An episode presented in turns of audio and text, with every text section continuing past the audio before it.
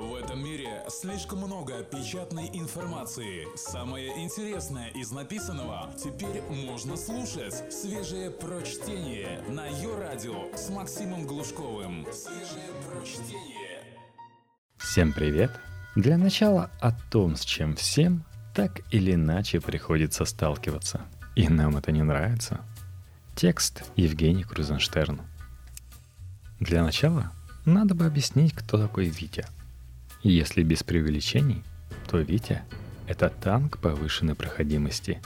Главный решальщик вопросов в нашей довольно проблемной конторе. Витя умен, кандидат юридических наук силен, КМС по борьбе, но главное — абсолютно невозмутим. Ничто не может выбить Витю из колеи. Однажды он ужинал с девушкой в ресторане, а рядом отмечали пятницу какие-то шумные промысловики — то ли им стало скучно, то ли еще была какая-то причина, но промысловики задумали побить Витю. Далее случилось необъяснимое. Витя с организованной группой дуэлянтов вышел на улицу и за полчаса не только объяснил тем, что они неправы, но и договорился о поставках пушнины на одно из предприятий, входящее в нашу группу компаний. Такой он, Витя. А вчера захожу я в кабинет и вижу, Наш герой, прижав телефон к уху, виновато бормочет. «Да, да, простите, да. Я понял, да. Я, конечно, сделаю. Я что-то не подумал, да. И все такое в том же духе. Само собой, я заподозрил, что это не Витя, а, например, его брат-близнец. Разве Витя позволил бы так с собой обращаться? Наконец он включил и выдохнул. «Кто это тебя воспитывал?» – спрашиваю. «Не знаю», – отвечает кто-то из РАНО. Я вообще-то звонил узнать, когда наша очередь детский сад подойдет. А меня отчитали за то, что документы оформлены неправильно. Говорят, и родитель вы безответственный, и гражданин так себе. А ты? А я ничего.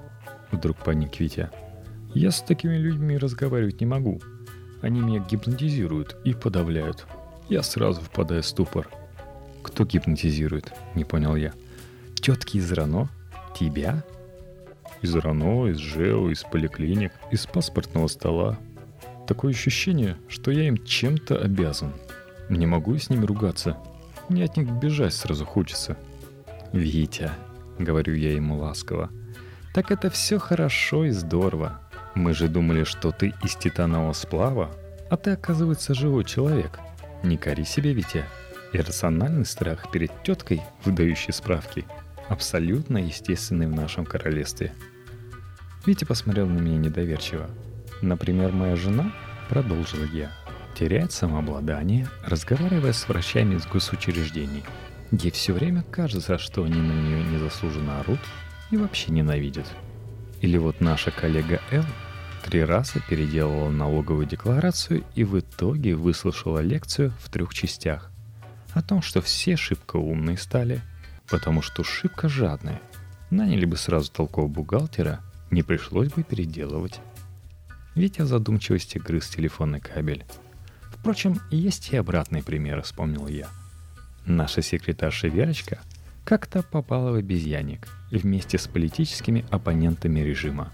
Верочка, юная, считает, что государственные институты существуют, чтобы делать нашу жизнь лучше – и вот она прильнула к решетке и как запищит «Вы обязаны нас накормить!»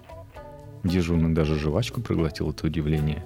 Стал сердито, подошел к Верочке и неожиданно протянул ей леденец. «Нет», — очнулся Витя, — «не должно быть так. Надо это чувство неловкости себе побороть. Они же существуют на наши же налоги». «Увы, — говорю. Увы, я знаю лишь одного человека, которому это удалось.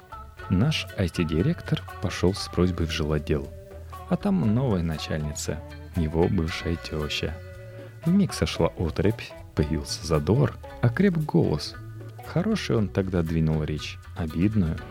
И хоть просьбе его это никак не помогло, страх перед всякой административной единицей у товарища пропал. Ну тут уж, как говорится, просто повезло.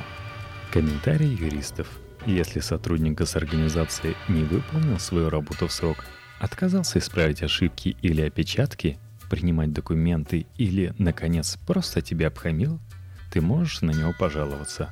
В последнем случае запасись диктофонной записью вашего разговора или свидетелем. Негодяю грозит как минимум выговор, как максимум увольнение. Для начала отправь жалобу его прямому начальнику. Ты можешь сделать это через интернет, на сайте организации, либо через канцелярию, либо в ходе личного приема. Если ты зарегистрирован на портале госуслуги, то знай, что с 1 января жалобы на чиновников принимаются и здесь, по адресу du.госуслуги.ру. Твое обращение, укажи фамилию, имя, отчество, полный адрес с почтовым индексом и телефон, зарегистрируют в течение трех рабочих дней, о чем тебя уведомят, а затем рассмотрят в течение 30 дней. Если ты недоволен результатом – или реакции вовсе не последовало, обращайся в вышестоящие инстанции, в случае, скажем, с сотрудниками ГАИ и ИВД, в УВД города или района. Если и это не помогло восстановить справедливость, подавай в суд. Только свежее прочтение на Йо-Радио. 18 вещей, ситуаций и ощущений, для которых в русском языке нет названия. Неповторимая тишина, медлительность и опустошенность, которые царят в стране 1 января. Второе. Неприятное ощущение от странного рукопожатия, слабого, кривого и неполноценного. Третье. Ощущение, когда ты уже собрался и стоишь, ждешь семью в дверях, хотя все заранее знали, во сколько нужно выходить из дома. Четвертое. Когда достиг поставленной цели – а ожидаемой радости не испытываешь. Пятое. Когда ты что-то случайно увидел и понимаешь, что развидеть это уже не получится.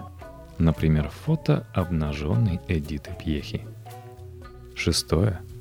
Когда ты ковыряешься в носу в машине в пробке, думая, что тебя никто не видит. Седьмое. Удовольствие от чесания поджившей болячки. Восьмое Чувство, которое испытываешь при просмотре индийских фильмов. Ересь несусветная, оторваться невозможно.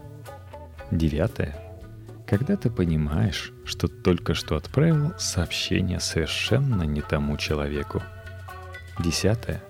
Когда ты не можешь вспомнить какое-нибудь очень простое слово. Одиннадцатое. Ситуация, когда ты не доедаешь последнюю ложку чего-нибудь и убираешь миску, кастрюлю с жалкими остатками в холодильник только потому, что не хочешь мыть ее за собой. Двенадцатое. Тот случай, когда телефон сел, а вся нужная информация в нем. Тринадцатое.